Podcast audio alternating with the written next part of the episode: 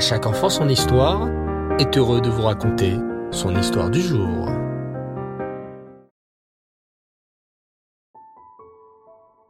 Bonsoir les enfants et Reftov, j'espère que vous avez passé une bonne journée. Baou Hashem. Je suis ravi ce soir de vous retrouver pour vous conter une histoire sur l'importance de garder toujours de bonnes relations avec nos amis et de toujours être bon envers les autres, mais aussi d'avoir de la reconnaissance pour le bien que nous font les autres. Écoutez bien cette histoire. Il y a bien longtemps, vivait un homme extrêmement riche. Il possédait mille dinars d'argent, ainsi que des champs et des vignes, du bétail et une immense demeure magnifique. Cet homme avait dix fils dévoués et beaucoup de très bons amis. Cet homme avait eu une vie agréable jusque-là. Mais il avait un souci qui le tracassait. Que se passera-t-il de ses richesses à sa mort? Ses enfants se querelleraient-ils au sujet de l'héritage? En effet, pour cet homme, cela aurait été très triste que toute cette richesse mène à de la jalousie et à des bagarres. Un jour, l'homme décida donc de réunir tous ses enfants il leur déclara Mes enfants chéris, nul n'est éternel, et c'est pourquoi je préfère penser à cela quand je suis en bonne santé et riche, Baou Hachem. Comprenez que je m'inquiète qu'après ma mort, votre bonne entente disparaisse et laisse place à de la rancœur lors du partage de l'héritage. Que Dieu nous en préserve, répondirent à l'unisson les fils.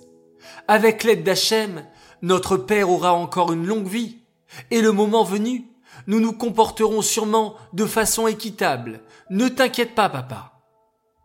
L'homme fut heureux d'entendre la promesse de ses fils. Mais c'était un homme sage, et même si ses enfants avaient fait une promesse sincère, il craignait qu'à l'avenir, cette promesse soit difficile à tenir. Il leur expliqua donc. Mes enfants, je sais que vous êtes pétris de bonnes intentions, mais je sais aussi qu'en matière d'argent, le Yetzerara, le mauvais penchant est très fort. Je vais donc partager avec vous mon argent, qui vous assurera la possibilité d'investir après mon départ de ce monde. Pour le reste, en fonction de ce que j'aurai, vous vous le partagerez, j'en suis convaincu. J'ai aujourd'hui mille dinars d'argent. Par conséquent, je vous lègue à tous les dix cent dinars d'argent chacun.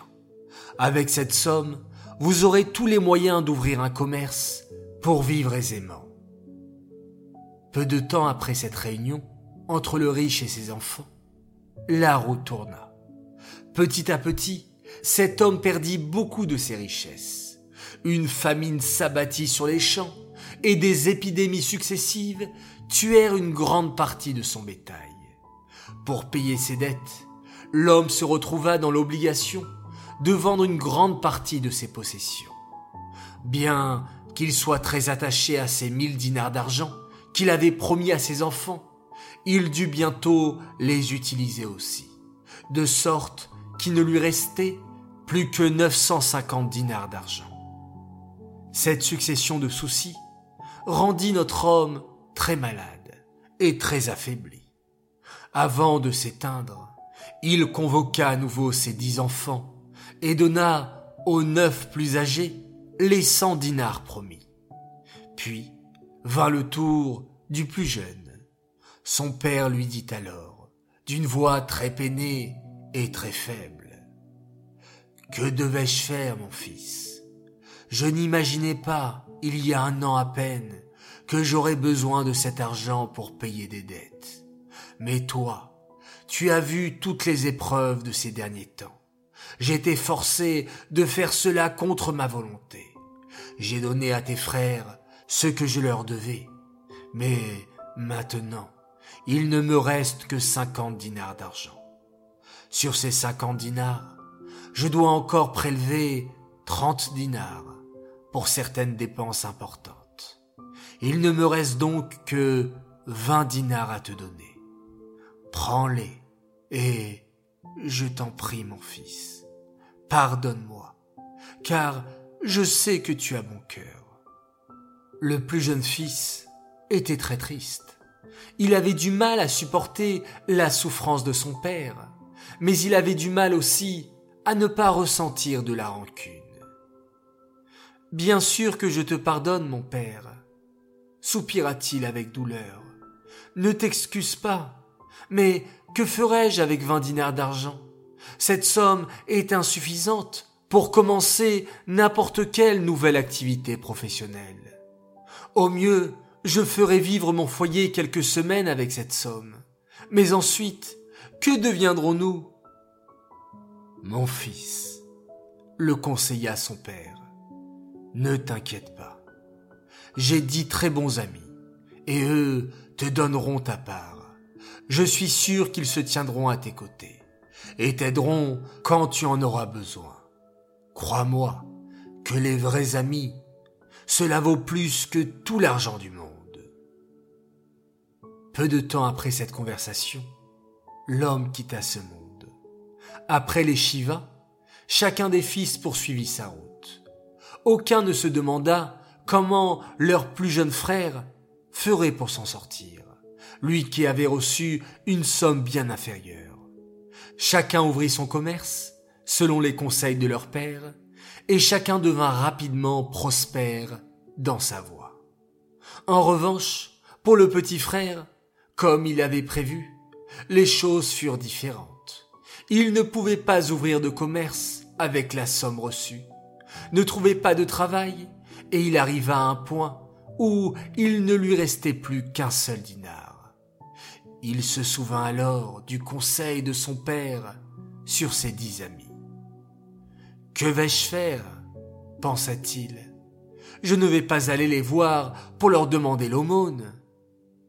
Après une longue réflexion, il se souvint de la volonté de son père, et pour honorer la mémoire de celui-ci, il utilisa le dernier dinar d'argent qui lui restait pour préparer un bon repas et invita les dix amis de son père.